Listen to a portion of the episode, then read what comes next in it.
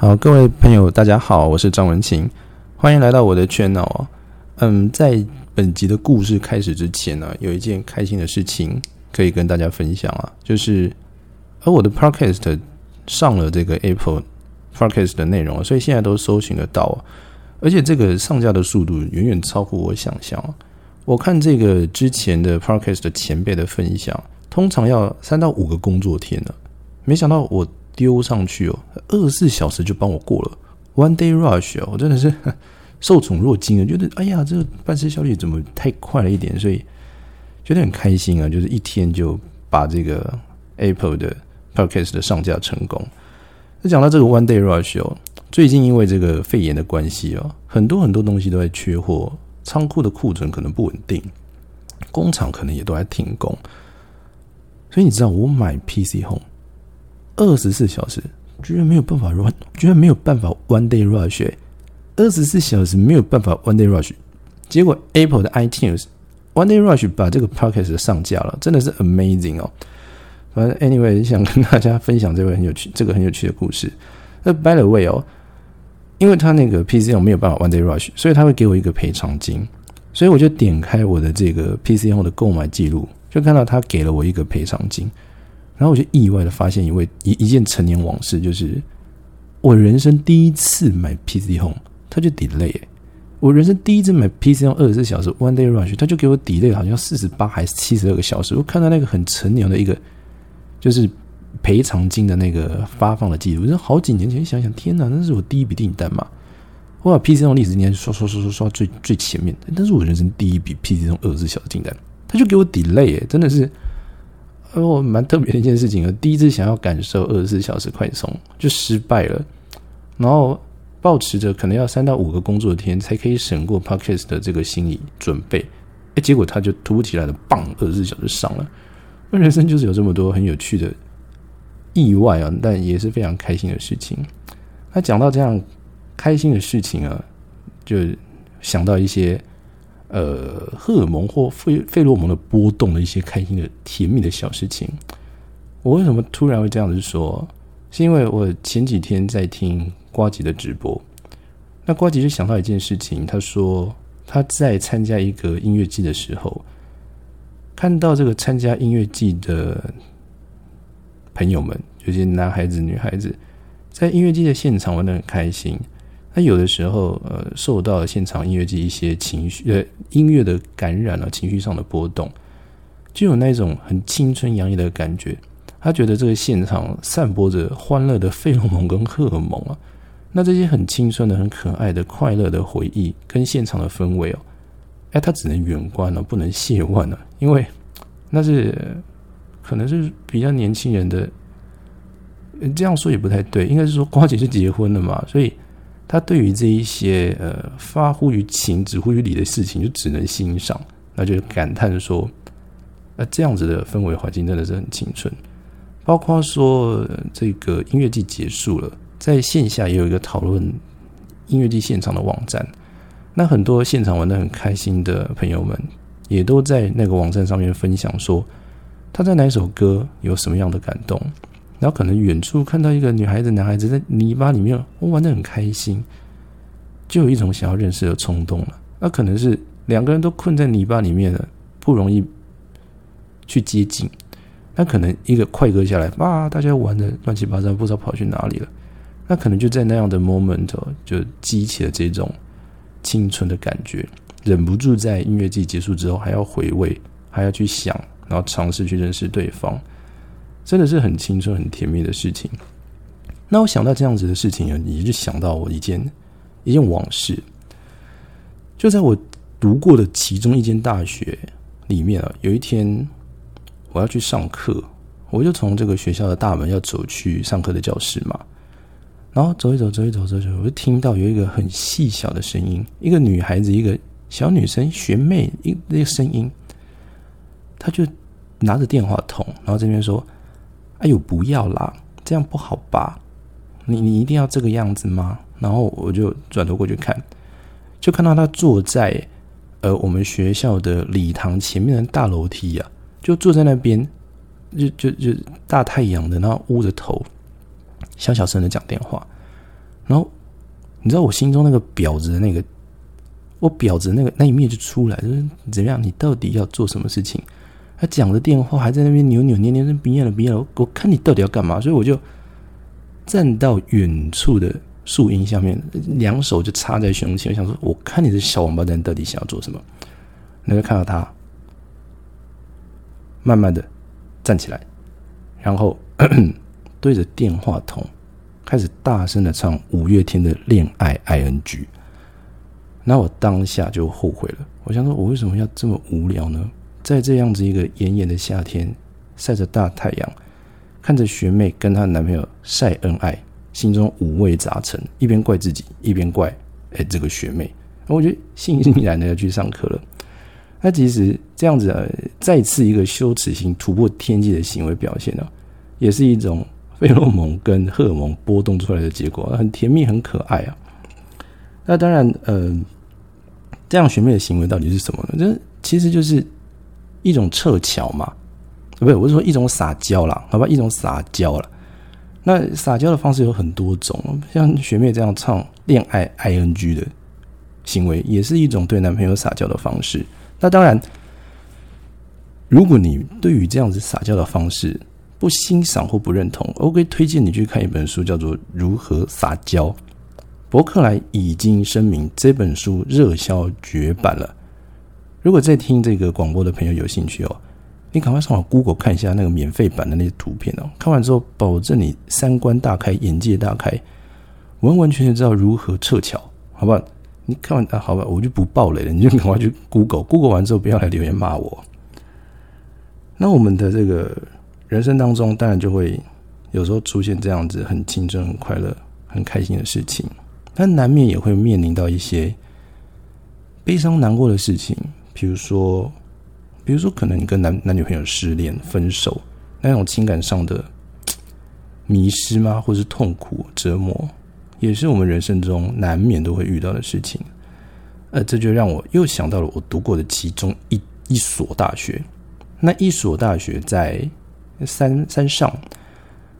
我我想我讲到这里哦，可能就有一些朋友会开始想说：哦，在一在山上的一所大学，难道就是？一手大学吗？哦，拜托，这种那么老派的笑话，你连在心中想到这样念头，都应该要对自己感到丢脸羞耻。拜托，不要想这种事情，好不好？你这样子去嘲笑一个人的学校名字叫做一所大学，一所大学，你缺德，非常缺德啊！但是不是啊？好不好？我不是那一间大学，大家不要乱猜。啊，Anyway，我那时候就在呃那一间在山上的学校读书啦。那 OK，在那边山上学校读书，嗯，有个特色就是，你要去市区或者做别的行，就是活动是一件比较不方便的事情，因为交通车的班次没有很多。那到了晚上几点几点之后呢？哎，就没有车了，所以就一群男男女女的同学，就困在大学跟大学城的周围，不知道要去哪里，所以啊，学校就。也是蛮好的啦，就是把这个操场的开放之间直接一路拉到晚上十点半，十点半才熄灯，那就让大家至少可以在操场做一些活动嘛。那田径队的就去跑步啊，练跳高、跳远等等。那足球队的就在那边踢足球啊，旁边也有篮球场等等等等，给大家一个下课了晚上了去哪里都不方便，那不如在学校运动。嗯，蛮安全的，那也蛮方便的，这样子的一个呃游戏的场所空间，其实蛮不错的。那那个操场有一个很神秘的，有一个神秘的活动，会在晚上十点半之后开始举行，因为晚上十点半之后就会熄灯嘛。那熄了灯之后呢？这些在学校里面交往的男男女女，就会莫名其妙在十点半准时一起在操场排排站，全部出现哦。然后那些在使用操场的球队的同学们、田径队的同学们，也都会非常识相的在十点半，啪嚓，灯一关一熄，哨子一吹，就开始收器材。那虽然说呃主灯都关掉了，但其实路灯那种昏黄的灯还是开着了。所以这些球队马上就。靠着这个昏黄的灯哦，把器材收一收，那就撤退了。然后马上就把这样的场地让给这一些正在甜蜜中的男同学跟女同学去散步。他们就在操场这样一圈又一圈的散步。然后那操场是个八百公尺的标准大操场，是非常非常大，很大很大，就可以让他们这样消磨很久这样。啊，那我那个时候在那里读的是工学院哦。那大家可以理解，这没有贬低的意思哦。就工学院里面大部分都是什么？都是都是男同学，都是阿宅。像我们那个系哦，那个年级，我印象中如果没有错的话，一百二十几个学生，就是三个女孩子，所以真的就是一群汗臭味很臭的那种臭阿宅。我不再再次声明，不是贬低的意思。我也是那群臭男生里面其中一个阿仔，好不好？也是哦。OK，那我们一群阿仔呢？妈的，没有女朋友，所以我们就怎么样？我们就只好打完球之后，灯一洗，回到宿舍洗洗澡，悻悻然的开始打打电动线上游戏。然后有的时候呢，就会走到这个宿舍的阳台，然后望向悲伤的远方，也就是。操场，然后看着一对又一对的男男女女在里面一圈又一圈的走路，心中五味杂陈，不是滋味。然后呢，我有一个同学啊，就一言不发的跟着我们一起在这个栏杆那边、阳台那边吹风，看着远方这样。他突然就莫名其妙用手用力拍了一下那个栏杆，就啪，就看骂了一声脏话，那马上人就不见了。我想说，冲他小到底干嘛？然后过了大概一下下的时间，就 biu，他又冲回来了。我很纳闷的看着他说：“你你你怎么你去哪里？你怎么那么快就回来了？”那呃，这个同学跟我说：“哦，我是原住民，所以我骑山猪就回来了，很快。”我们看一看，哦，没错，蛮有道理的。一个原住民骑山猪很合理，make sense。然后呢，他就回来跟我们一起欣赏这操场上走路的同学们。然后他就贼兮兮的从口袋里面掏出一支。流明度不知道多少的超级无敌强光手电筒，然后毫不留情的把它打开，把那个光束调到最集中、最亮，然后照向某一对正在走路的操场上的情侣们。而这被照到的情侣们一下子可能不知道做什么反应才好，他们或许心中觉得沙小靠腰，对不对？但是他们又不能在另外一半。面前展露出这样粗鲁的一面，所以他们只能默默的接受这样子聚光灯的伺候。那有的面子比较薄的，就会怎么样躲到旁边的树丛里面去嘛？那躲到树丛，我们照不到了。我那个朋友就照下一对，然后看到上一对从树丛里面咚咚咚咚想要溜出来，哎，他再把它照回来，就是这样一很击败的一个行为。我们就觉得啊，很开心。怎么样？想要告诉大家，你们这边散步吗？我们就让这个 spotlight 啊。照得你清清楚楚，让全世界人知道你这边散步，很幼稚，反正就好玩嘛，就这样连拍。那 OK，那有一天晚上，就是嗯，有一个朋友就敲我 MSN，我天哪，这东西说出来真是不如年纪。哎，因为他就敲我 MSN，然后那个 MSN 电脑市场就是很大的晃动，砰，震一下这样。然后他是我一个朋友，他在呃。我我那座小山，我的学校在山头，然后他的学校在山脚，他就在山脚那间学校读书，然后他就跟我说他的心情不好，已经很晚了，他跟我说他心情不好，然后我想说，嗯，啊好，你心情不好，那你有什么事情想说吗？然后他说他想要有人陪他一下子，然后我那时候就想说。我那时候没有机车，没有摩托车，然后我在三角，诶，很晚了，你可能叫摩托叫计程车也不没有办法来，再加上那个时候穷学生呢，坐不起计程车，他交通车也全部都没有发了，所以我也没有办法，没有办法陪他。那在百般没办法的情况下，我跟他说这样的状况，我没有办法陪你。你看你要换个人陪吗？还是你要骑车上来吗？因为那个同学有车。那如果说他说他呃不方便骑车上来干嘛了，我可能就跟我朋友借个摩托车骑下去找他了。但 anyway 我先这样子问，尽量不要麻烦别人。然后这个女孩子就跟我说：“嗯，好，不然我骑车上去找你好了。那我就在宿舍门口见。”这样我说 OK。然后他就骑车上来了，就把车停在宿舍门口的停车场，然后在宿舍门口打电话给我，然后请我下去找他。然后我下去找他呢，他的整个脸看起来就很沮丧。然后宿舍门口就也是只剩下一些昏黄的夜灯了，看起来就是表情、五官什么我都看不清楚。那我看到他的脸色真的非常憔悴，非常沮丧，就是不知道怎么样形容，好像这个人灵魂已经抽离了。刚刚骑车路上不知道怎么怎么怎么骑过来的，不知道就一个空空的一个空空的一个皮囊嘛，一个人就站在我面前，可是看不到灵魂，眼神呆滞这样。然后我是一个不太会安慰人的人，我就想说，糟糕了，这个时候我好像讲什么都会被误会，可能会戳到他不知道什么样的地雷。所以我就在心中想起了一位伟大的诗人，叫做白居易啊。琵琶行，此时无声胜有声。所以我没有选择跟我这位朋友尬聊，我选择跟他尴尬的对望，不是因为我说不出话，是因为我心中充满了诗意啊。就这样，你看看我，我看看你，我不知道该说什么才好，那他也说不出话。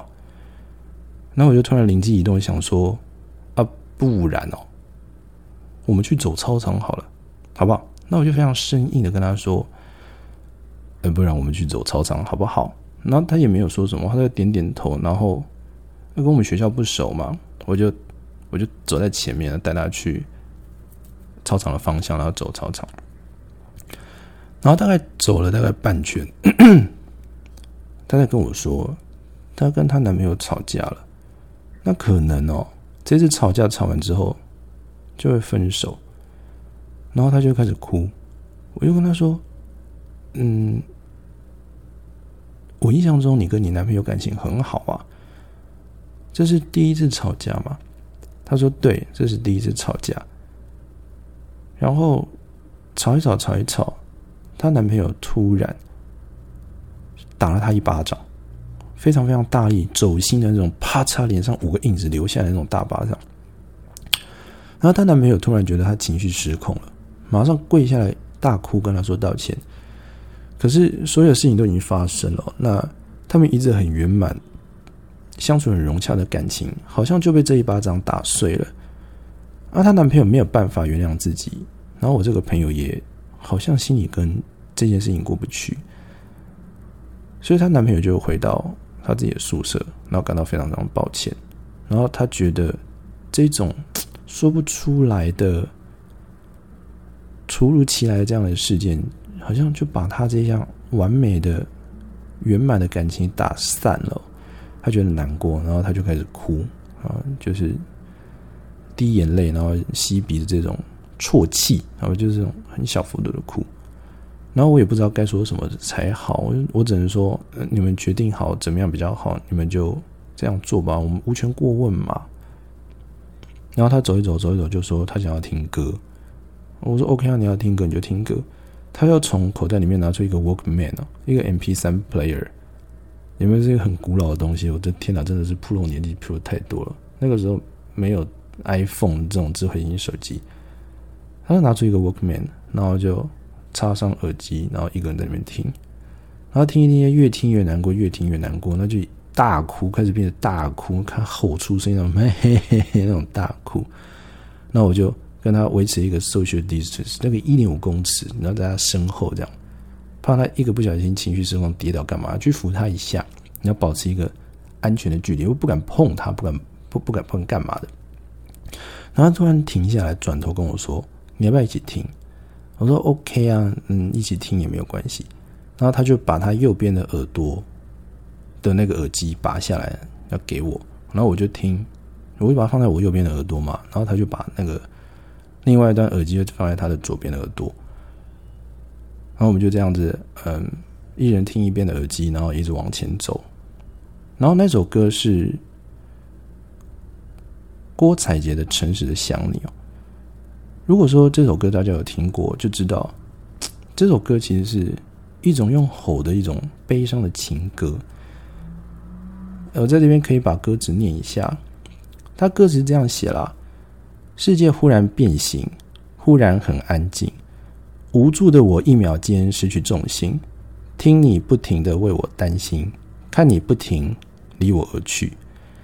你要我照顾自己，是我做了什么让天使生气，还是忘了做什么幸福远离？也许该要真的相信，有种爱叫远远关心，痛却又哽住呼吸。我用狂奔，用无力，用噩梦去想你。我讨厌命运超骄傲的神情，嘲笑我没半点权利决定。我用痛苦，用回忆，用深爱去想你。去体会什么是迫不得已，越懂才越有勇气，诚实的想你。好了，那基本上这样的故事就是这样的故事，就是很符合他现在的亲情嘛。一个男孩子不知道做了什么样突如其来的事情，决定要跟这个女孩子保持一点距离。虽然他们两个可能还是非常的相爱哦，可是双方都选择用一种远远的关心这样的事情来爱对方。那当大家都对这件事情诚实了之后，虽然心里有遗憾，但是也只能做唯一一件可以做的事情，就是诚实的想你。所以他听这首歌，用吼的又很开心，不是不是开心，又用吼的又悲伤，然后好像有一点矛盾又迫不得已的那种情绪，刚好描写他那时候的状况。所以他一边走操场，一边听这首歌，一次又一次 repeat，那就痛哭失声这样。